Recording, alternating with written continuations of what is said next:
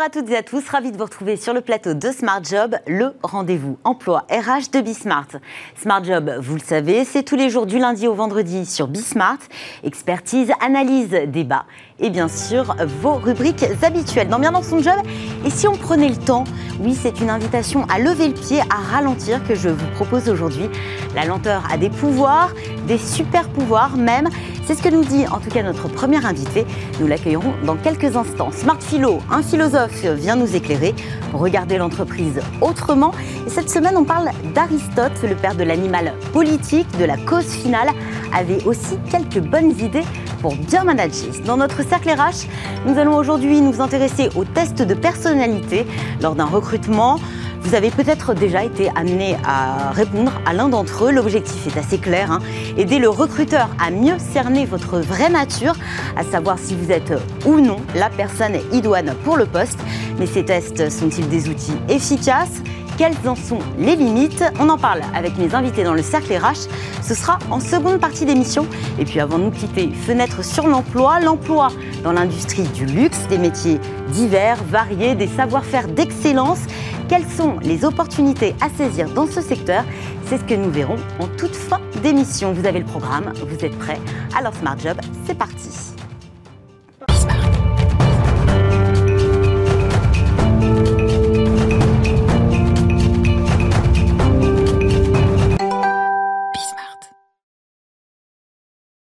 Bien dans son job quand on lève le pied, quand on entre en rupture avec l'effervescence ambiante. Bonjour Pierre Moniz Barreto. Bonjour. Vous êtes le cofondateur et directeur de l'Académie des intelligences humaines. Vous déployez une expertise via différentes approches spirituelles, corporelles, émotionnelles, cognitives, holistiques. Vous êtes également l'auteur de ce livre, Slow Power, le super pouvoir de la lenteur, paru aux éditions Mardaga. Alors, la lenteur, on l'associe communément à quelque chose d'assez péjoratif, normalement. On est lent quand on est mou, on est faible, peu, euh, productif, assez indécis. Euh, comment vous en êtes arrivé à vanter les mérites de la lenteur au final? Bah, D'abord par accident. Je suis sorti miraculeusement indemne d'un accident de voiture en 97. Et ça a représenté le début d'un temps de décélération dans ma vie professionnelle. Donc cet accident vous a ralenti ouais. dans un rythme qui était effréné auparavant? Plus effréné, oui. Et du coup, j'ai découvert euh, les vertus euh, de la décélération et qu'on pouvait continuer d'être efficace en étant euh, décéléré, y compris dans le domaine professionnel, pas que dans la vie perso. D'ailleurs, votre livre s'appelle Slow Power. c'est un pouvoir, la lenteur? Il y a du pouvoir dans la lenteur. La, lenteur en elle-même n'est pas un pouvoir, ça dépend de ce comment on l'utilise, comment ce qu'on en fait. Exactement. Comme tout, euh, c'est comme tout dans la vie. Euh, non, mais vous aviez raison tout à l'heure en disant qu'il y a une connotation négative et effectivement, il faut la déconstruire. Euh, si vous regardez dans les dictionnaires aujourd'hui, que ce soit les dictionnaires classiques comme le Littré ou le Larousse ou bien même dans Wikipédia, la rapidité, dans la définition, est encore associée à la notion de gain de performance, euh, etc., tandis que la lenteur est euh, associée euh, à des notions négatives. C'est-à-dire donc il n'y a aucune valorisation de la lenteur. Ça veut dire qu'on n'a pas encore reconnu et valorisé que dans la lenteur, bah, il y avait, euh, oui, une puissance, du potentiel, de la potentialité qu'il fallait savoir l'utiliser à bon escient. Aujourd'hui, on a le sentiment que tout va très vite. Hein. Euh, il faut être rapide, il faut être dans la réaction immédiate. On est aussi abreuvé d'informations. Mm. Euh, il faut faire toujours plus, toujours plus vite. Mm. en tout cas, si on veut réussir, c'est ce qu'on nous dit. Hein. On a cette injonction. Hein. Vous allez totalement à contre-courant. Finalement, c'est-à-dire que, en fait, on peut faire avec ce climat ambiant qui va vite, mm. mais se dire à un moment, stop, je ralentis ah, Alors c'est vrai qu'il y a un moment décisif de décision et de volonté.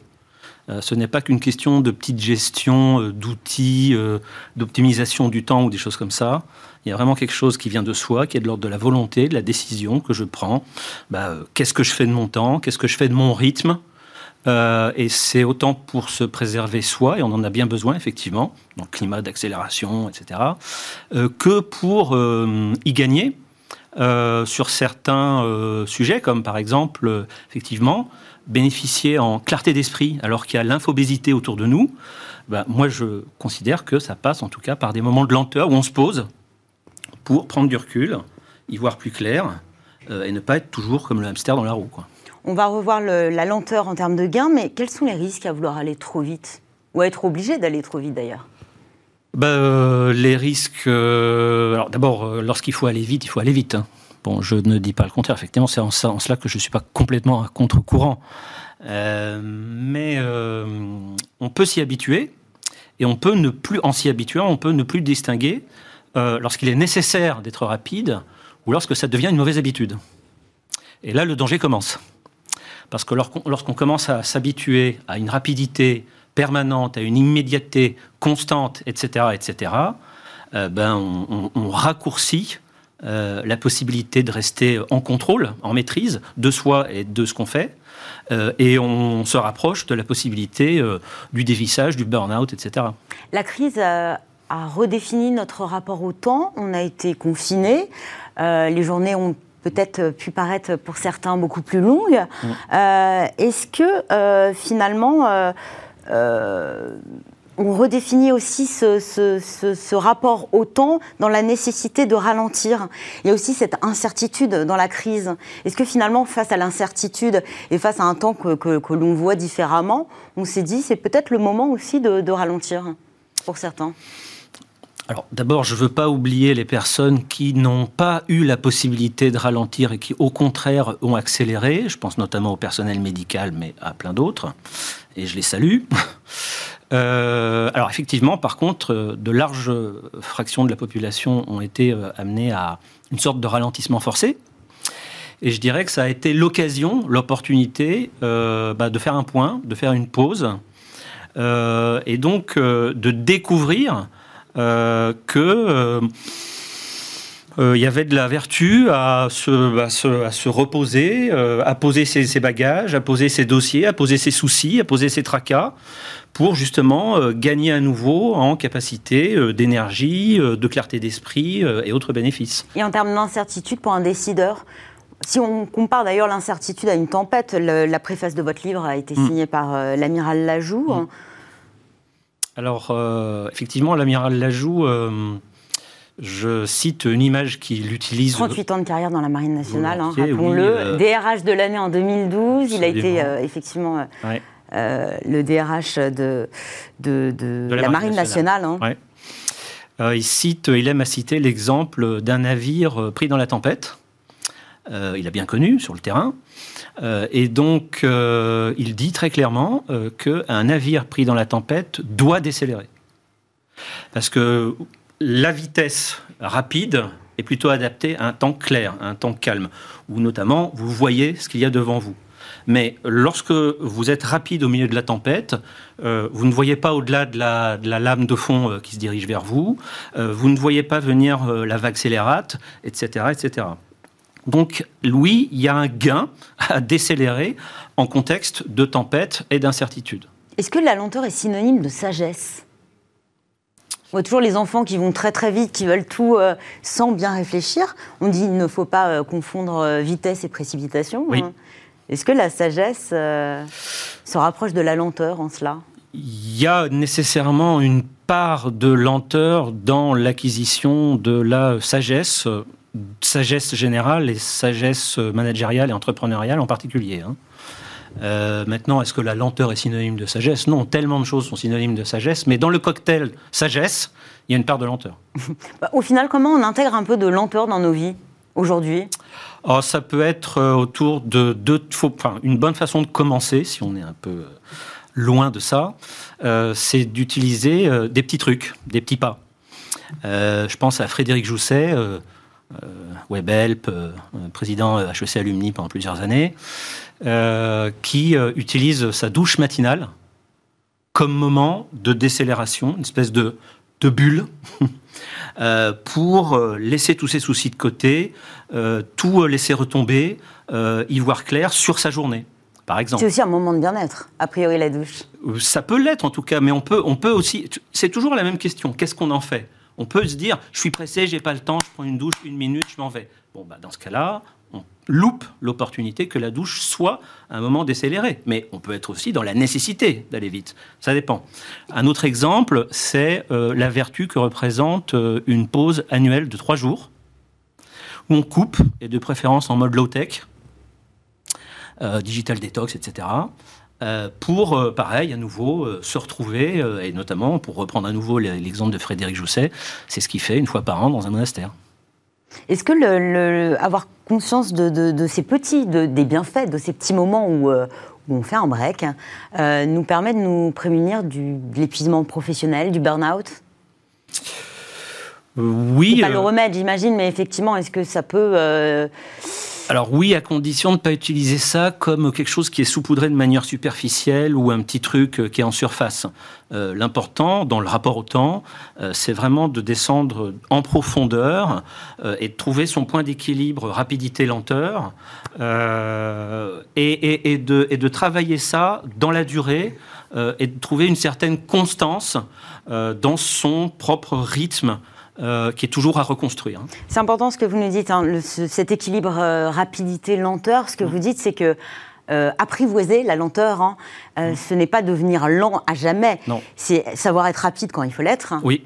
Et ralentir quand il faut l'être aussi, quand il faut être un peu plus, un peu plus lent. C'est l'exemple des grands félins ou du guépard en particulier qui passe une bonne partie de son temps, alors non pas à dormir, enfin il passe aussi une bonne partie de son temps à dormir, bien sûr, mais... Il donne l'impression, mais, non. Mais, il est souvent en état de, veille active. Les guépards dans la savane, ils sont en état de veille active. Ils sont, ils sont allongés comme ça et ils regardent, ils observent leur environnement. Et donc, euh, c'est un moment privilégié pour eux euh, qui fait qu'ils sont très performants lorsqu'ils doivent saisir l'opportunité et partir en chasse. Un assez bon exemple. Nous resterons donc sur cet exemple du guépard. Faites le guépard au travail. Peut-être que ça peut vous aider. Merci euh, Pierre Moniz Barreto. Hein. Je rappelle que vous êtes le cofondateur et directeur de l'Académie des intelligences humaines. Et puis ce livre, euh, paru aux éditions Mardaga, avec la préface de l'amiral Lajoux, Slow Power, le super pouvoir de la lenteur. Merci beaucoup Pierre Moniz Barreto. La suite de notre programme, c'est Smart Philo. Aujourd'hui, nous nous intéressons à cette euh, figure connue et reconnue Aristote, en quoi le père de l'animal politique nous éclaire-t-il sur le management? C'est ce que je vous propose tout de suite de découvrir dans quelques instants. En faisant appel à Aristote, c'est un bond de près de 25 siècles en arrière que nous faisons. Un bond que nous allons faire avec vous, Pierre Delbé. Bonjour. Bonjour. Vous êtes docteur en philosophie, consultant et directeur depuis bientôt 10 ans de l'IPAE, c'est ça Non, je le prononce très mal, je suis sûre. IFAE, c'est pas IFAE, c'est mieux, c'est beaucoup plus joli. Hein. Euh, L'IFAE, donc, qui est une structure qui accompagne les managers avec un coaching fondé sur une approche philosophique. Vous avez signé ce livre paru aux éditions Mardaga, Aristote 10 clés pour repenser le management. Pourquoi vous avez choisi Aristote? Et vous lui avez consacré un livre tout entier alors Aristote, euh, parce que c'est un philosophe que je trouve passionnant, que je connais bien depuis longtemps, euh, qu'est-ce qui est intéressant chez Aristote, c'est que, euh, eh bien, euh, en fait, quand on parle du management, il faut savoir une chose, c'est que le management, ça vient étymologiquement de la main. C'est une tenue. Management et main, c'est la même étymologie. Lorsqu'on regarde l'étymologie également de management, maneggiare, en, au XVIIe siècle, ça voulait dire simplement prendre un cheval par la main et l'amener au manège. Même étymologie que management, manège. Et donc, vous voyez, c'est cette tenue. Et en fait, le management, c'est ce geste simple, fondamentalement, qui consiste simplement, eh bien, euh, à euh, tenir un cheval de telle façon qu'il ne l'aille pas à U et à dia et en même temps qu'il ne soit pas paralysé. C'est un entre-deux. Mais c'est la sécurité aussi. C'est pas uniquement euh, donner des ordres. Hein. Et non, surtout pas. Surtout pas. Et c'est pour ça, si vous voulez, que j'aime beaucoup Aristote, parce que Aristote, qu'est-ce qu'il dit? Il dit qu'en en matière pratique, euh, l'excellence humaine est un juste milieu. C'est un entre-deux. C'est ce qu'il appelle euh, le, arrêter, en, grec, ça veut dire l'excellence. Et cette excellence est un juste milieu, ni trop, ni trop peu. En fait, effectivement, j'ai l'impression qu'il concilie beaucoup de choses. La contemplation et l'action d'une part, l'éthique, l'efficacité, la passion et la raison, le collectif et l'individu, Ce sont presque des notions antinomiques et en fait, il arrive à faire la synthèse. Il fait effectivement. Tout à fait. Il arrive à faire une synthèse que je trouve extrêmement intéressante, pour reprendre un exemple de ce que vous dites, entre éthique et efficacité. Euh, euh, Aristote ne choisit pas l'efficacité contre l'éthique ou l'éthique contre l'efficacité. Il ne fait pas pour autant de la demi-mesure, rassurez-nous. Non, non, non, pas du tout. Ce n'est pas du tout un consensus mou, une espèce de médiocrité. On appelle ça en philosophie la médiété. C'est-à-dire que c'est une façon, je dirais, euh, d'être excellent, mais d'être excellent, je dirais, dans une certaine mesure. C'est très grec, cette idée de mesure. Hein, c'est Solon qui disait, c'était sa devise, rien de trop. Voilà. Euh, entre, vous voyez, euh, voilà. C'est cette idée très forte d'une certaine mesure et qui fait la force de, la vision d'Aristote. Rappelez-nous, Aristote, c'est le disciple de Platon, me semble-t-il. Hein, c'est ça? On les a beaucoup opposés, hein, ces deux figures. Oui, parce que on disait de Platon que effectivement Platon était quelqu'un qui euh, développait une vision euh, assez idéaliste, si je puis dire, avec sa vision des idées, euh, sa, dialectique ascendante, etc. Aristote, c'est un biologiste, il faut jamais l'oublier. C'est quelqu'un qui observe la nature, qui aime beaucoup observer les choses. Il a écrit de nombreux traités justement sur la biologie et sur les animaux. Et Aristote, en fait, ne parlait pas du tout de management. Il a beaucoup parlé de politique, de l'animal politique. Exactement, exactement. Et, on peut rapprocher, justement, on en parle beaucoup, hein, de cette entreprise, euh, de gouvernance d'entreprise. Oui, hein. absolument. Quels sont les liens entre politique et, entreprise et management? Alors, je crois qu'il euh, y a beaucoup de liens. Effectivement, Aristote n'a pas parlé du management, il n'a pas parlé de l'entreprise, ce sont des concepts qui n'existaient pas à l'époque. Il a beaucoup réfléchi sur la question de la politique et de l'éthique. Et je crois que c'est précisément la prise en compte de ce facteur humain L'idée d'Aristote, c'est qu'un homme pleinement en possession de son humanité est un excellent citoyen. C'est quelqu'un qui est bien dans la cité. De la même manière, on peut dire que l'homme je dirais d'une façon aristotélicienne, que l'homme au sein de l'entreprise, c'est quelqu'un qui est bien dans son humanité. Et c'est pour cela qu'il fait justement cette, euh, euh, cette, cette synthèse, si je puis dire, entre l'éthique et l'efficacité. Pour lui, l'efficacité, c'est une affaire entendue. L'homme éthique ne peut pas ne pas être efficace. Un homme éthique qui serait sans efficacité, ce n'est pas vraiment un homme éthique, parce que ce n'est pas un homme prudent. C'est le grand mot d'Aristote euh, euh, qui, est, très important pour comprendre justement qu'un homme prudent, c'est quelqu'un qui est à la fois sur le registre euh, de la, de la, de résultat et en même temps sur le registre de l'humanité vous dites en même temps, j'avais le, sentiment que c'était justement le philosophe du en même temps. Euh, concrètement, ce manager, il doit euh, trouver cet équilibre au quotidien? ah, Moi, j'en suis convaincu. Pourquoi? Ben, vous avez deux façons de faire. Hein. De, management, je dirais, il y a deux grandes directions. Il y a le management directif qui est lié à euh, l'obéissance des personnes qui, euh, bon, voilà, sont au garde à vous, etc. Bon, on sait bien que ça ne marche pas. Véritablement, le, véritable manager, c'est celui qui crée de la coopération et qui fait de l'émulation qui font que les, les gens à l'intérieur de l'entreprise ont envie euh, de, de, contribuer et donnent précisément d'eux-mêmes pour que précisément cette efficacité, ce résultat soit de bon niveau. vous savez, la question de l'engagement est une question clé. Et je crois que précisément... Elle s'est reposée avec la crise, notamment. Elle se, repose avec la crise, oui, tout à fait. Et je crois que cette prise en compte de l'humain fait partie précisément d'une éthique et d'une vision politique. Le citoyen, c'est un homme libre et qui, euh, je dirais, s'accomplit à travers la politique. De la même manière que euh, le, le travailleur, l'homme qui est à l'intérieur de l'entreprise, le manager, c'est quelqu'un qui peut s'accomplir à travers son management. On a parlé de l'animal politique, c'est aussi l'inventeur de la cause finale, ce en vue de quoi euh, une chose existe. Euh, qu'est-ce que ça change pour le manager, hein, cette cause finale? Alors, moi je dis souvent que la cause finale, d'abord, la cause finale a été inventée par Aristote. Elle a été inventée par Aristote. C'est-à-dire que c'est lui qui a eu l'idée que, effectivement, la chose la plus importante, c'est le ce pourquoi je travaille, le ce pourquoi j'agis. Voilà. À partir du moment où on a comme ça euh, un sens qui est donné à, notre vie, à notre vie professionnelle, et à travers notre vie professionnelle, eh bien, nous pouvons nous accomplir à travers quelque chose. C'est ça qui est extrêmement important. Je crois que le, le grand problème de l'engagement, c'est que précisément, on n'a pas toujours le sens de ce que l'on fait et que ce sens-là, il mérite d'être interrogé, d'être approfondi pour que les gens puissent se donner vraiment à travers ce qu'ils font. Il a intérêt à être posé par l'entreprise pour justement engager les collaborateurs?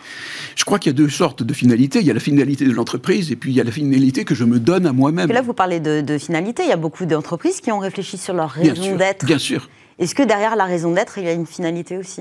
Moi, je crois qu'effectivement, derrière la raison d'être, il y a la question de la finalité, c'est-à-dire de la direction. Vous savez, euh, euh, euh, le, sens, ça a trois significations. Il y a le, sens au, sens de sensation, il y a le sens au niveau de la signification. quelle est la signification Qu'est-ce que cela a comme signification pour nous, telle valeur ou tel comportement, etc. Et puis, il y a la direction. Et la direction, qu'est-ce que c'est? C'est la cause finale. Comme disait Aristote, la cause finale, c'est premier dans l'intention et dernier dans l'exécution. Premier dans l'intention, ça veut dire quoi? Ça veut dire que les gens sont ensemble pas? Ils ont conscience ensemble du but final qu'ils poursuivent. Et cela donne évidemment une cohésion très forte. Dans les dix clés euh, que vous mettez en avant, il y a aussi le concept d'amitié, qui semble assez euh, étrange dans le milieu de l'entreprise. Qu'est-ce, que vous entendez euh, derrière l'amitié hein? Aristote dit qu'il y a trois sortes d'amitié. Alors, il, pour lui, si vous voulez, l'amitié, c'est en fait le, fait d'avoir un amour réciproque. L'amour est one way pour Aristote. On parle d'amour, hein, pas de respect. Euh, oui, d'amitié. C'est-à-dire vraiment euh, le mot qu'utilise euh, Aristote, c'est le, mot de bienveillance. C'est une bienveillance que j'éprouve vis-à-vis de quelqu'un, et lorsque cette bienveillance est réciproque, à ce moment-là, ça crée de l'amitié. Il y a trois sortes d'amitié. Il y a l'amitié utile, qui est euh, une chose que l'on peut vivre effectivement dans toutes les entreprises, c'est le fait que nous sommes utiles ensemble. Et c'est déjà Beaucoup. Beaucoup. Il y a derrière, si vous voulez, aussi le fait d'être, avoir du plaisir ensemble. C'est-à-dire que l'on on, accède à des, à des résultats qui sont bons. Euh, on a du plaisir à partager ensemble des fêtes, des moments, je dirais, où on, on est heureux ensemble. C'est plus que l'utilité. Vous voyez ce que je veux dire? Il y a du plaisir ensemble. Et puis il y a troisièmement, dit Aristote, ce qu'il appelle euh, euh, l'amitié honnête. On ne, on ne, partage pas seulement quelque chose qui est de l'ordre de l'utilité, ou pas seulement non plus quelque chose de l'ordre du plaisir, mais il arrive que l'on peut partager aussi des choses qui sont de l'ordre des valeurs communes. Avant de nous quitter, très rapidement, si on devait retenir un conseil donné par Aristote, que vous avez traduit en tout cas d'Aristote à un manager, ce serait lequel? Euh, Il y a une chose qui me frappe beaucoup chez Aristote. Au début de sa métaphysique, il se pose la question de savoir qu'est-ce que c'est que la nature. Et il pose la question, qu'est-ce que c'est que la nature? Qu'est-ce qu'il fait pour répondre à cette question? Il va chercher Thalès, Anaximène, Anaximandre, tous ces présocratiques. Et à partir de là, il va donner sa réponse. En d'autres termes. Donc en fait, il fait une table ronde. Exact. Exactement, vous me l'enlevez de la bouche, c'est exactement ce que je voulais dire. Il fait une table ronde, il va effectivement faire un tour de table et il va demander à chacun de s'exprimer pour ensuite donner son avis. Et je crois que ça, c'est de la sagesse. Pour créer de la coopération, il faut écouter les personnes. Écouter les personnes, c'est pas forcément être d'accord avec elles, mais le fait les même... Les consulter, en tout cas. Exactement. Les consulter, entendre ce qu'elles ont à dire, et ensuite donner son point de vue et arbitrer, effectivement, parce que le manager doit arbitrer. Merci beaucoup, Pierre Delbé. Je vous en prie. Vous êtes euh, docteur en philosophie, consultant et directeur de l'IFAE, auteur également d'Aristote, dit pour repenser le management, paru aux éditions Mardaga, dans la collection d'ailleurs Smart Leaders. Hein. je fais un clin d'œil par rapport à Smart Job. Merci beaucoup, Pierre Delbé. Connais-toi toi-même, disait Socrate, mais comment mieux connaître les autres? Comment mieux connaître un candidat? Dans notre cercle RH aujourd'hui, nous allons parler des tests de personnalité qui sont parfois pratiqués euh, lors d'un recrutement, des questions, des réponses qui en diraient long sur notre vraie nature, mais ces tests sont-ils vraiment fiables? Un outil décisif à la prise de décision, celle de vous embaucher, permet-il d'éviter les biais du recrutement, les erreurs de casting? On en parle avec mes invités dans notre cercle RH Restez avec nous. C'est juste après cette courte pause.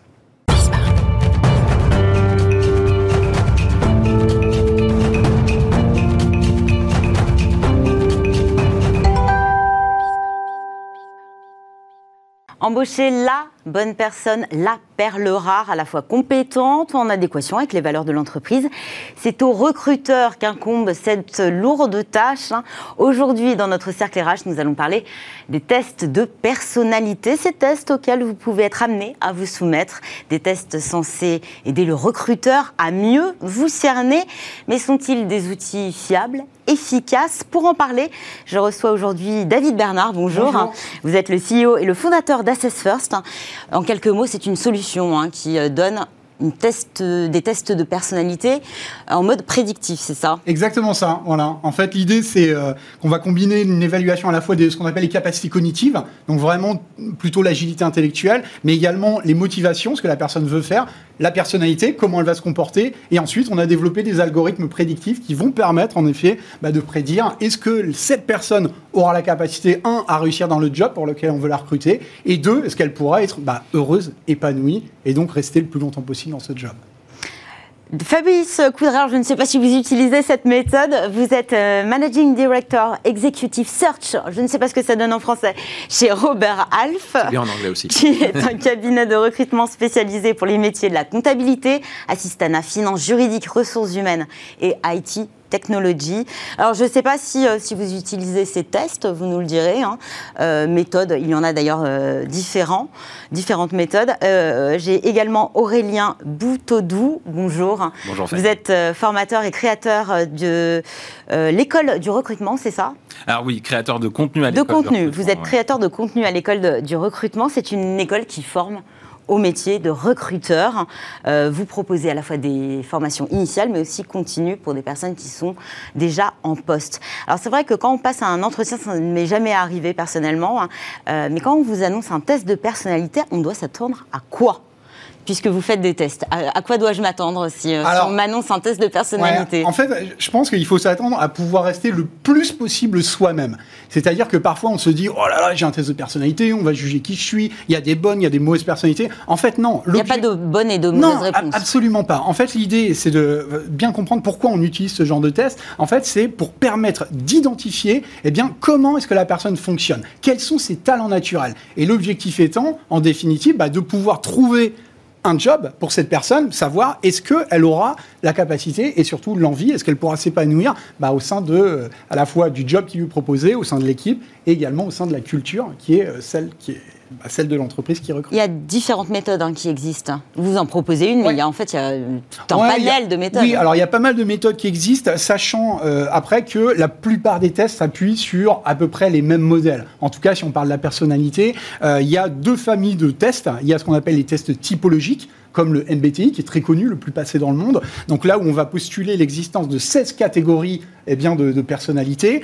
Euh, ça, bon, on ne recommande pas de l'utiliser dans le cadre du recrutement. Et ensuite, il y a ce qu'on appelle l'approche euh, factorielle, euh, qui se base sur ce qu'on appelle le modèle des Big Five. Donc, il y a cinq grands facteurs qui existent en, en, psychologie pour décrire la personnalité. Et on va pouvoir situer la personne sur chacun de ces cinq grands facteurs, ce qui fait que ça va permettre d'avoir eh bien, des, potentiellement des millions de combinaisons possibles euh, pour aller beaucoup plus dans le détail dans l'analyse des potentialités. Et quelle différence avec le modèle prédictif que vous développez? Alors, Parce que aussi, ils prédisent finalement un type de profil. Ouais, exactement. En fait, ce qu'il faut bien comprendre, c'est qu'il y a d'un côté les tests de personnalité, donc qui vont donner en gros des scores sur des traits, hein, sur des dimensions de la personnalité. Ensuite, le côté prédictif, ça va euh, naître du rapprochement entre le profil de personnalité des candidats et un modèle recherché, ce qu'on appelle un modèle prédictif. Par exemple, on va se dire, je vais recruter... Donc ça se construit avec l'entreprise, finalement. Ça se construit avec hein. l'entreprise. Et souvent, euh, à partir de l'analyse bah, des personnes qui sont euh, les plus performantes dans le job. Euh, et bah, si on souhaite recruter pour ce même job, ça peut avoir du sens à un moment donné de s'intéresser aux facteurs qui font bah, que celles et ceux qui réussissent, réussissent tout simplement. Fabrice Caudray, chez Robert Rolf, vous utilisez ce, ce panel d'outils hein, de tests de personnalité? Très peu. En fait, euh, depuis de nombreuses années que je fais ce métier, ayant vu passer de centaines de candidats, nous avons été assez ouverts à différentes euh, techniques. On a testé, les, tests, et nous, nous les gardons naturellement. Et on les utilise davantage à la demande de nos clients, plutôt pour valider une toute fin de process. Et ça vient confirmer finalement. Ça vient ou confirmer ou infirmer certains points, des points que je qualifie de mineurs. Parce qu'un point majeur qui aurait été saillant dans le cadre d'un processus d'entretien sera éliminatoire pour le candidat. En revanche, on est assez ouvert parce que je pense qu'il y a énormément de choses qui se passent et que les produits euh, et les tests sur du marché évoluent et deviennent vraiment, je dirais, intéressants mais surtout fiables de plus en plus. Ils ne se substituent pas à tout un processus, on y reviendra peut-être tout à l'heure. En revanche, on a beaucoup de clients qui aujourd'hui, alors pour donner un chiffre, moins de 20% de nos clients. C'est très peu finalement. Hein. Voilà. Donc moi je m'occupe de chasse de tête, l'executive search, donc sur les profils de cadres dirigeants. Et aujourd'hui, sur si je regarde les deux dernières années, ce que j'ai fait avant de venir, on a un peu moins de 20% de nos clients qui vont ou nous demander de faire un test, ou bien d'avoir leur propre test. Et souvent, ça vient vraiment dans la phase ultime, finale, où le président veut avoir à un moment donné une validation du dossier qu'on lui a remis, des prises de référence qui ont été effectuées, pour vraiment se rassurer. Mais je le répète, si on a eu un doute en amont, généralement, on n'a plus de doute. Ça vient euh, donner le,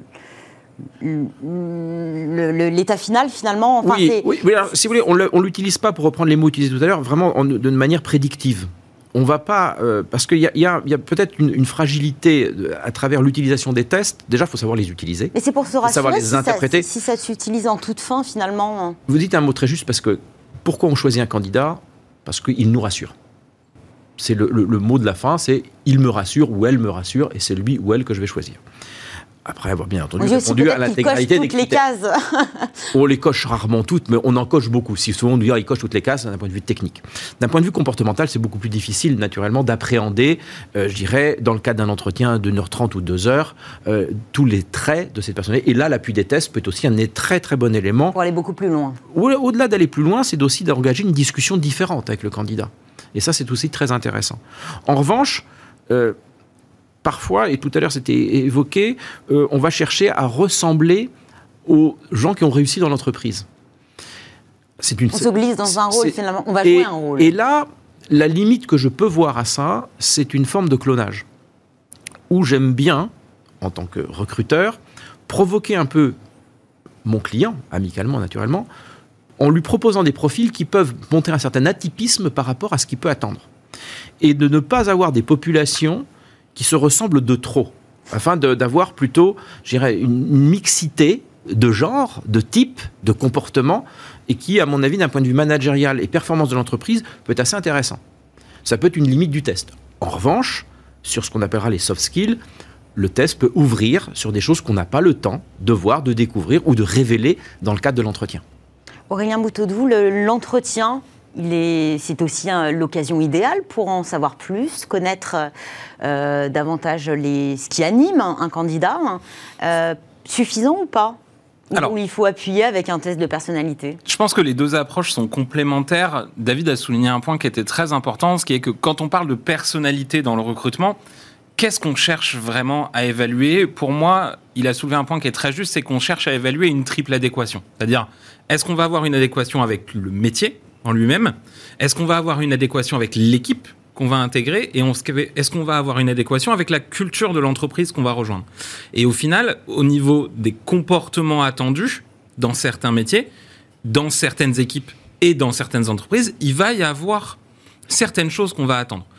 Un des premiers points à analyser, une des premières questions à se poser avant même de considérer est-ce qu'on fait un entretien, est-ce qu'on fait passer un test de personnalité, c'est quelles sont les caractéristiques que je vais rechercher pour ce métier. Donc, faut faire le point avec euh, soi-même, ses équipes, pour savoir ce qui est recherché. Se poser, se poser la question et parfois se dire que bah, si on a posé par exemple que on a besoin dans telle équipe de personnes qui sont plutôt diplomatiques dans leur manière de communiquer, qui ne veulent pas aller brusquer, qui vont aller peut-être savoir mettre les formes, bah ça, ça peut s'évaluer avec un test, ça peut aussi s'évaluer avec des questions en entretien.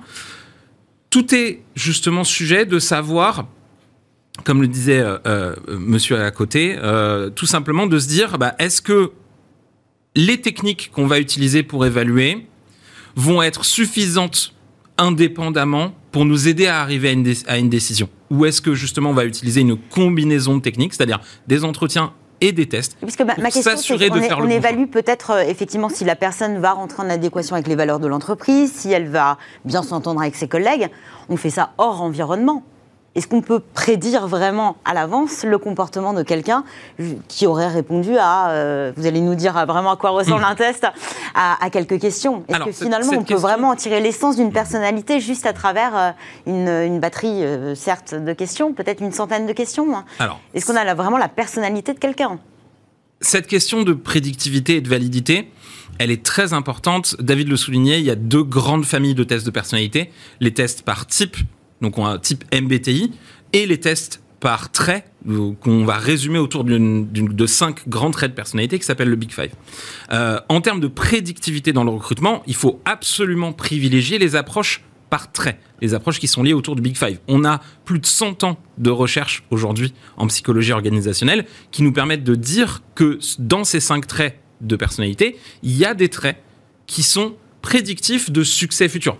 Il n'y a aucune méthode d'évaluation qui permet de prédire à 100% le succès futur de quelqu'un, c'est des indicateurs, des indices qu'on va récupérer pour nous permettre de dire est-ce que ça va aider la personne une fois qu'elle est en poste ou pas? Et pour revenir à mon point qui est de dire il faut très bien comprendre le contexte du recrutement et quelle personnalité on va rechercher dans ce contexte. David l'a dit, il n'y a pas une personnalité supérieure à une autre.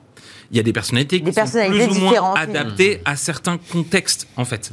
Donc il faut être très conscient du contexte du poste et du coup se poser la question de, bah, dans ce contexte-là, quelles sont les personnalités qui peut-être ont eu le plus de succès par le passé, ou éventuellement quelles sont les personnalités qu'on aimerait faire intégrer dans le groupe pour apporter quelque chose de différent. De nouveau, peut-être. de nouveau, absolument. Bon, concrètement, je, passe l'un de vos tests. Qu'est-ce qu'on va me poser comme question Alors, en fait. c'est euh, façon QCM Ouais, c'est façon QCM. En fait, vous avez, encore une fois, tout dépend. Est-ce qu'on est sur des tests plutôt cognitifs? Donc là, ça sera des exercices à résoudre. On peut mélanger tout. Ah, ou là, des exercices. Ouais, ouais, ouais, fait reconnaître des, formes dans des taches d'encre?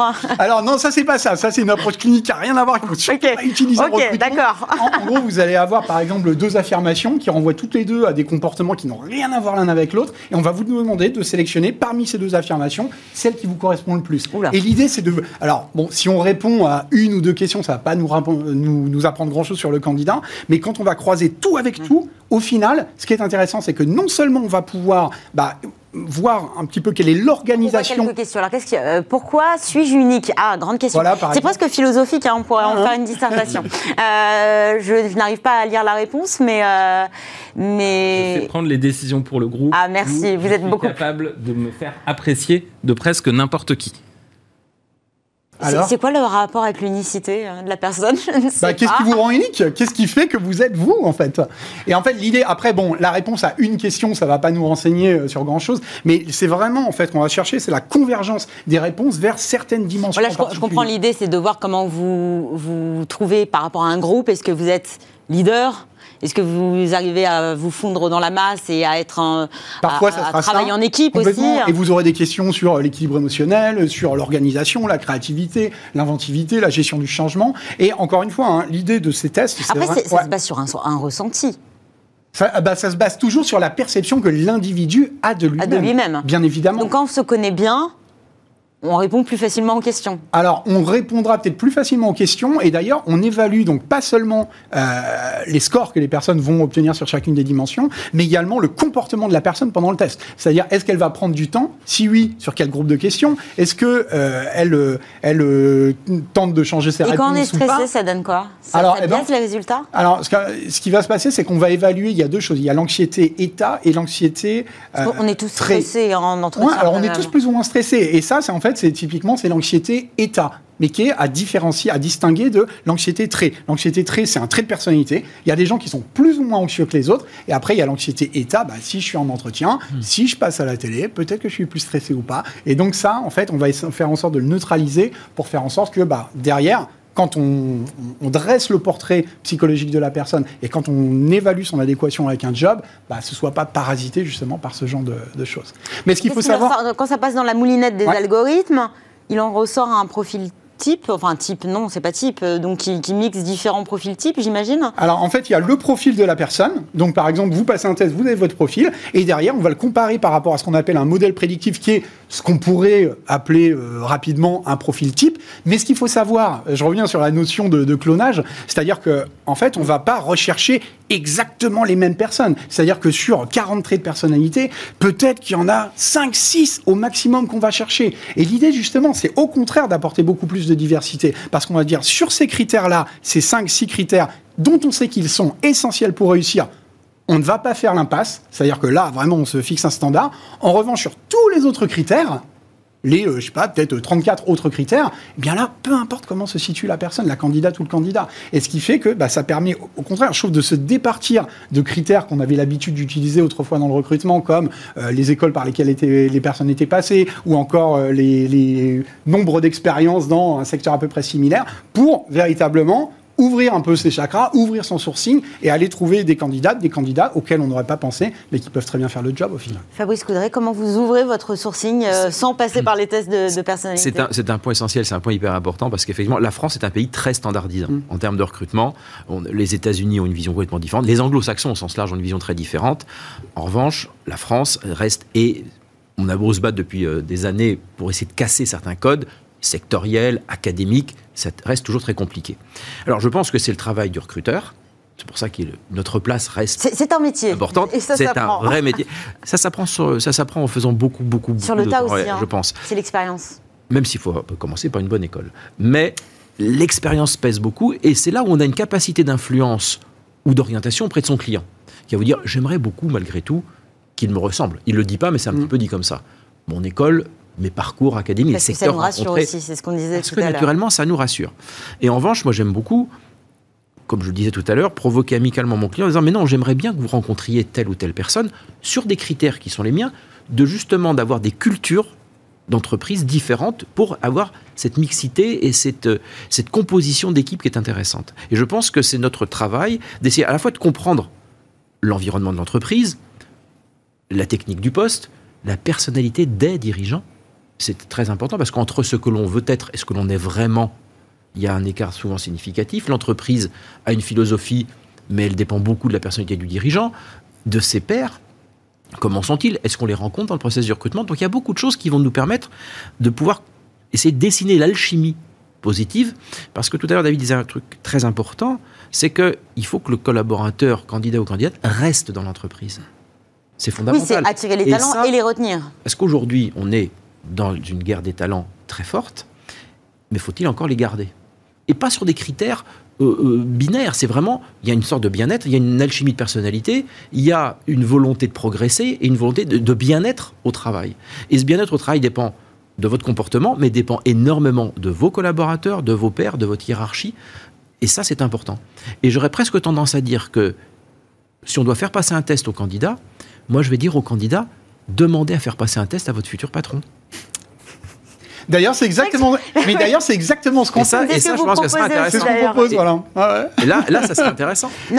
au-delà de ça, au-delà du fait de faire passer peut-être un, test à un employeur, euh, on peut aussi passer votre test en ligne pour apprendre à se connaître davantage, peut-être mieux euh, cibler sa recherche d'emploi? Bah Aujourd'hui, on, a, euh, on a un demi-million de personnes qui ont passé à First et on en a 36%, enfin cette année en 2021, et on en a 36% qui ont partagé leur profil derrière euh, sur les réseaux sociaux, que ce soit LinkedIn, Facebook ou autre. Donc oui, clairement, clairement c'est un, un vrai bénéfice pour le candidat ou la candidate. C'est pour ça que je dis toujours, vraiment, passez-le, mais en étant vous-même. Ça sert à rien de se faire passer pour quelqu'un que l'on n'est pas. On n'arrivera pas à tenir un rôle qu'on n'arrivera pas à tenir. Mais bien évidemment, et puis de toute manière, maintenant ça se voit. Avec les nouveaux algos de cotation, ça se voit en fait quand quelqu'un essaye de... Et donc on peut tester une entreprise alors bien sûr, en fait, on a développé des algorithmes un petit peu euh, à l'image de ce qui se fait dans l'univers du dating, c'est-à-dire qu'aujourd'hui, d'ailleurs, pour la petite histoire, on a travaillé avec Mythic il y a quelques années de ça, on a développé leurs algorithmes pour la rencontre euh, sur affinité psychologique, et donc on a un petit peu, euh, on va dire, étendu le système dans l'entreprise, c'est-à-dire que bah, si vous avez... quels sont les points d'accroche entre un candidat et une potentielle... Ah bah, très clairement, en fait, le truc, les conclusions, c'est que on peut avoir des personnalités plutôt similaires, plutôt complémentaires.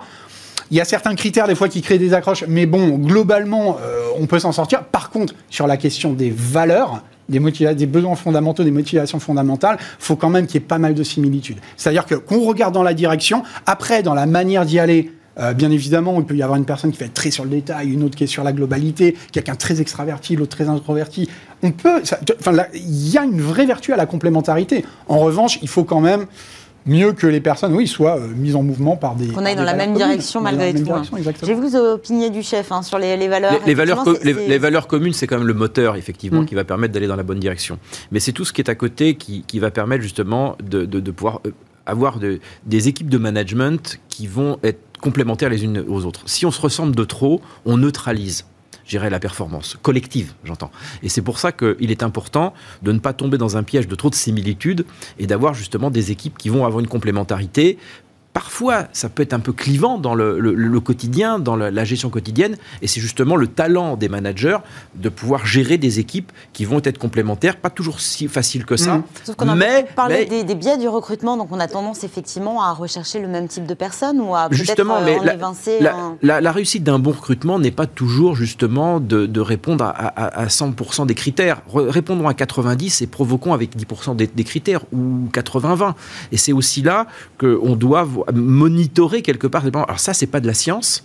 C'est pas de l'intelligence artificielle, c'est de la sensibilité, c'est de l'expérience, c'est de la, de, la, de la conviction, et puis d'avoir une lecture du candidat en lui disant vous n'allez peut-être pas ressembler complètement à vos, à vos collègues de demain, mais vous allez justement avoir un apport de compétences, de comportements qui va permettre justement à la fois de, justifier votre, je dirais, votre, votre statut, votre évolution dans l'entreprise. Mais tout dépend à nouveau, on, le on parle du dirigeant qui va accepter cette part de risque. Aurélien Boutodou, c'est le, hum, ces soft skills, parce que c'est c'est ça, hein, on parle de sensibilité, de personnalité. hein. Elles ont vraiment pris le pas sur, euh, sur les compétences dures, euh, les hard skills? Parce que les compétences en elles-mêmes. Pas nécessairement. En- de- je pense que pas Patrick euh, Fabrice. pardon, désolé, j'ai des soucis avec les prénoms.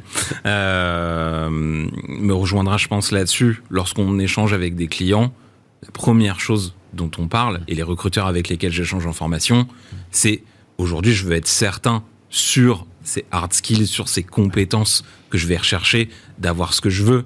La grande différence que je trouve avec les recruteurs avec lesquels- j'échange aujourd'hui, c'est qu'ils ont beaucoup plus de certitude sur leur manière d'évaluer ces hard skills que sur leur manière d'évaluer ce qu'on appelle des soft skills, alors qu'il y a un terme que je n'aime que je En termes de n'utilise pas du tout. Soit on le sait, soit on ne sait pas. Là, c'est vrai qu'il n'y a pas effectivement de bonnes et de mauvaises réponses. Donc finalement, comme on est, on est En fait, la est, difficulté, elle vient pas de la technique d'évaluation. Pour moi, elle vient beaucoup plus régulièrement de la difficulté à définir qu'est-ce qu'on recherche. En fait, Hmm. je pense que pour beaucoup de recruteurs ou de managers qui Donc, pour recrutent, quelqu'un qui une entreprise qui ne saurait pas qui elle, elle, elle, euh, que- quel est son candidat idéal, inutile de passer par un test de personnalité. ah bah, inutile de passer par n'importe quelle technique d'évaluation. Fondamentalement, si on ne sait pas ce qu'on cherche, on peut utiliser tous les outils qu'on veut, on n'arrivera pas à le trouver. Vous pouvez utiliser un baromètre pour mesurer la température, ça ne fonctionnera pas. Euh, donc le, le- le- le grand principe, c'est de se poser en définition de besoin les questions qui sont fondamentales et, et nous, la méthodologie qu'on enseigne euh, à l'école pour travailler sur cette définition de besoin, c'est ce qu'on appelle la méthode des incidents critiques, c'est-à-dire de regarder sur un poste donné ou dans une entreprise donnée des vraies histoires Il faut de personnes sur le poste. qui ont et où on peut partir, si on le souhaite, euh, d'autres entreprises qui auraient déjà employé des gens sur des métiers similaires. Mais des vraies histoires de personnes qui ont soit fait des choses qui ont amené des très bons résultats ou des très mauvais résultats. Euh, ce côté critique de savoir si de plein de situations différentes, on peut tirer des comportements très concrets. Soit des comportements qui sont liés à des compétences métiers, soit des comportements qui sont liés à des compétences qui sont appelées soft, mais au final, nous, ce qu'on appelle des compétences culturelles, c'est-à-dire dans la manière de fonctionner de l'entreprise, c'est quoi, j'allais dire, le réflexe, la voie de la moindre résistance dans certaines entreprises de fonctionnement Est-ce que on va plutôt privilégier, je le disais tout à l'heure, par exemple, la diplomatie ou l'honnête- la franchise? Est-ce qu'on va plutôt se dire qu'on va avoir une organisation qui va être très cadrée, on va avoir des Avec processus soi-même avant. Absolument. C'est vraiment ce qui va définir. Et après, évidemment, je le disais, d'utiliser des techniques valides qui ont un, un background scientifique validé, en particulier en psychologie organisationnelle. Ça, c'est vraiment, vraiment le plus important. En termes de cadre, euh, si on me propose un test, est-ce que j'ai le droit de refuser? Oui, théoriquement, vous avez le droit de refuser, oui, complètement. Absolument. Après, bon, mettez-vous dans la peau du candidat. euh, euh, on lui présente un process, on lui dit voilà, le process c'est comme ça. Après, si tu veux, tu peux refuser. C'est comme ouais, les ok. références, finalement, non. Bon. je non, merci. C'est voilà. Est-ce qu'on a, est-ce que le- le- l'employeur a des, des droits, des obligations euh, vis-à-vis Bah, de- L'obligation, la première, c'est d'informer en fait les candidates et les candidats sur le, le- si nous process pose- et les méthodes qui vont être présentées, bien Si sûr. on voit qu'on a des cases à cocher, a priori, je pense Voilà. qu'on est informé. mais- Et finalement, ces résultats, parce que je pense que vous parliez j'ai Oui. l'impression qu'il y a énormément d'informations qui rentrent Ouais. en ligne de compte. Elles deviennent quoi? Alors, elles deviennent quoi ces informations? Bah, Toutes ces informations, elles sont utilisées bah, pour faire justement des prédictions quant aux capacités des candidats à réussir à être engagés en haut job. Après, nous, on va les réutiliser également euh, en les anonymisant, bien évidemment. Oui, ça, Bah, ça pose une question de, de- de- de gestion de données. hein. Absolument. CNIL, Ah bah, absolument. Pas dessus. euh. euh, si, si, ils sont venus nous voir, euh, ils sont venus nous voir juste après. Donc il y a un consentement aussi du candidat à Il y a un consentement des, du candidat. des- Mais ce qui est intéressant, c'est que vraiment, hein, ces, ces infos, une fois anonymisées, peuvent être utilisées justement bah, pour créer ce qu'on appelle des modèles de benchmark. C'est-à-dire qu'on se disait, bah, ouais, mais si je ne sais pas de quel type de candidat, candidate j'ai besoin, comment est-ce que je fais Euh, Parce que c'est quand même le point de départ. Bah, Aujourd'hui, en analysant des millions et des millions de données euh, qui ont été recueillies dans des euh, dizaines de milliers d'entreprises, on est capable de vous dire, bah, voilà à quoi ressemble globalement, je sais pas, un account manager, un chef de projet dans le marketing, une euh, ou un autre de caisse. Mais alors, bien évidemment, ça ne sera jamais le profil tel qu'il serait idéal chez vous, dans votre, avec votre culture, dans votre entreprise. Ceci étant, ça donne quand même des, des informations, euh, des références, on va dire. Que- Qu'est- Qu'est-ce que vous pensez de, de- de ces tests plutôt façon gaming hein? On ne vous demande pas de répondre à des questions, mais plus euh, de l'immersion, euh, euh, comme des, euh, des, des gros team building, mais qui seraient lors d'un processus de recrutement, ou peut-être un escape game, pourquoi pas. hein? Est-ce que ça, c'est peut-être Je l'ai tout pas. aussi euh, valable pour cerner la, la- la- non seulement la, per- la personnalité, mais aussi la manière dont, dans l'avenir, euh, cette personne euh, se comportera euh, face à telle ou telle situation de stress, notamment Je pense que l'idée est bonne. Je, bon, on l'a pas expérimenté, mais je trouve que l'idée est bonne parce qu'effectivement, on disait tout à l'heure, quand on aborde un test, il faut être le plus naturel possible. Et on est tout sauf naturel dans le cadre d'un entretien d'embauche. Euh, le- on n'est pas si naturel que ça. Et en fait, moi, ce que je préconise, notamment dans un process euh, de recrutement sur des, des postes importants, c'est que une fois que la décision est quasiment prise, je conseille au candidat et je demande à mon client de recevoir le candidat de manière informelle, autour d'un verre, un café, euh, pourquoi pas un déjeuner s'ils en ont le temps, avec une partie de son équipe ou d'autres membres du comité de direction de l'entreprise. y un euh, extérieur. Et là, on a une rencontre informelle. On ne pose pas de questions sur le parcours. euh, ils ont pu voir le CV ou pas du- de la candidate ou du candidat, mais d'avoir une rencontre informelle, d'avoir un échange où la- le naturel doit être présent. Ça permet, revient au candidat- ça permet au candidat déjà d'avoir une sensibilité différente et de ne pas voir le, son interlocuteur dans le cadre de l'entretien et de voir la communauté avec laquelle il va vivre et évoluer. Et là, il y a une sorte de, de buy-out. Il va dire bah, j'ai envie de voir, j'ai envie de passer des journées avec ces gens-là. Et eux peuvent dire oui, il, il il ou elle est sympa. Ou effectivement, on sent qu'il y a une compétence et ça. Donc ça, c'est pas. On est loin de votre idée de l'escape game ou de de, de ce type de, de, processus, mais je pense que c'est une bonne démarche parce que on révèle d'autres qualités, on révèle d'autres choses qui peuvent être importantes dans le, l'appréciation. dans le cadre pas le jugement, mais l'appréciation du candidat. Merci à tous les trois. Merci beaucoup. Merci à vous, David Bernard, CEO et fondateur d'Assess First. Fabrice Coudray, Managing Director Executive Search chez Robert Alf France. Et Aurélien euh, Boutodou, formateur et créateur de contenu à l'école du recrutement. Restez avec nous. Smart Job, ce n'est pas terminé. Tout de suite, c'est Fenêtre sur l'emploi.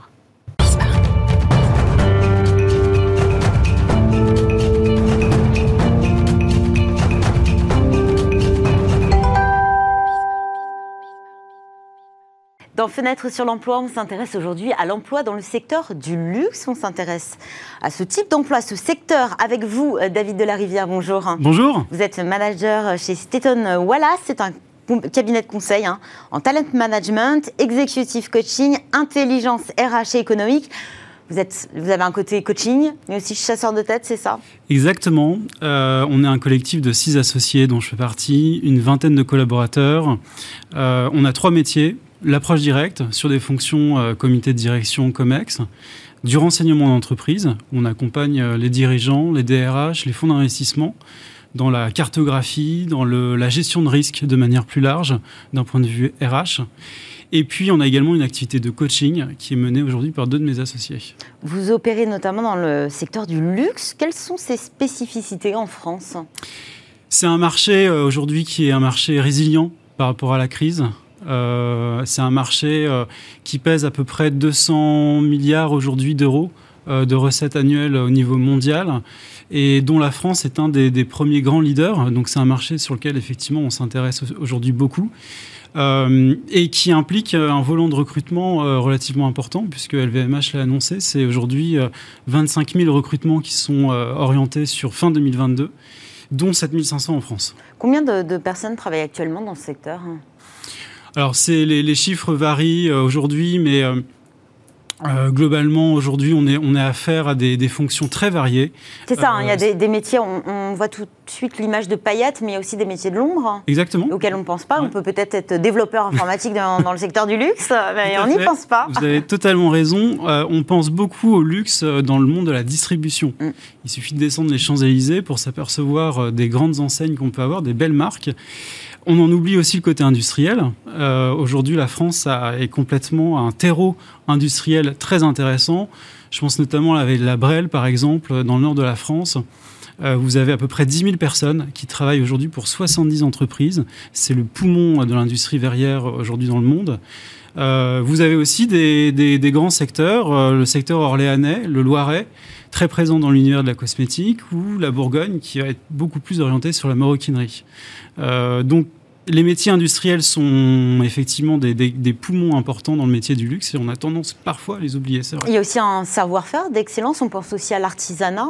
Exactement. On est en recherche de profils actuellement. Enfin, il faut les former aussi déjà, Alors- ces profils, déjà d'une part. Il y a plusieurs sujets, vous avez raison. D'abord, il y a le sujet de la formation. Je crois qu'aujourd'hui, les, les entreprises ont émis des, des politiques intéressantes. en Justement, matière de- le- vous parliez de, de l'initiative d'LVMH. Exactement. Euh, LVMH euh, a créé en fait des écoles internes. Euh, il faut savoir que sur les à peu près 7500 personnes qui comptent recruter aujourd'hui euh, en France, c'est à peu près 5000 personnes aujourd'hui en stage, 2500 en alternance.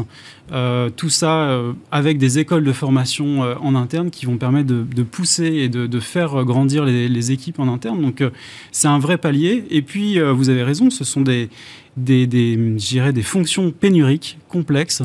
Euh, on identifie assez peu des maroquiniers, on utilise euh, difficilement euh, l'outil de sourcing pour identifier euh, des couturiers, par exemple. Et donc, bah, la guerre des talents est ouverte. La guerre Voilà. du talent, des talents est ouverte, mais est-ce que le, le- le tournant du Made in France, qui a un attrait très fort, notamment dans le luxe, a accentué aussi cette pénurie de talent Finalement, on a une Mm. forte demande et assez peu de personnes qui sont formées pour ce savoir-faire euh, très spécifique. Je crois que c'est peut-être euh, une des chances qu'on peut avoir euh, pendant cette crise du Covid. Ce qui fait aussi que la, la- demande ne désemplit pas. Aujourd'hui, les consommateurs aspirent à plusieurs choses. D'abord, à, à- je dirais, à acheter local, tout simplement, régional, à acheter de la qualité et du Made in France. Et effectivement, le Made in France aujourd'hui est un vrai argument pour toutes ces sociétés du, du luxe euh, qui sont en- plein développement et en pleine croissance. Vous parliez d'un secteur résilient. Euh, le luxe a, a souffert de la crise, mais s'en remet bien. s'en remet très bien. Euh, Aujourd'hui, un acteur euh, comme Hermès euh, développe, projette quasiment 1500 recrutements sur 2025. Euh, vous avez un groupe comme euh, LVMH qui aujourd'hui fait quasiment 30% de croissance euh, versus euh, ce qu'il faisait déjà en 2019. Donc euh, euh, un retournement qui est effectivement très intéressant Donc des groupes qui vont bien et qui recrutent et qui recrute. et qui aident aussi à la formation. Exactement. Merci beaucoup David de la Rivière. Je rappelle que vous êtes manager chez Staten Wallace. Merci d'être venu sur le plateau de Smart Job. C'est la fin de cette émission. Merci à tous de nous avoir suivis. Merci à l'équipe qui m'a accompagné aujourd'hui. Je vous donne rendez-vous demain pour un nouveau rendez-vous de Smart Job. Excellente journée et à très vite sur Bismart.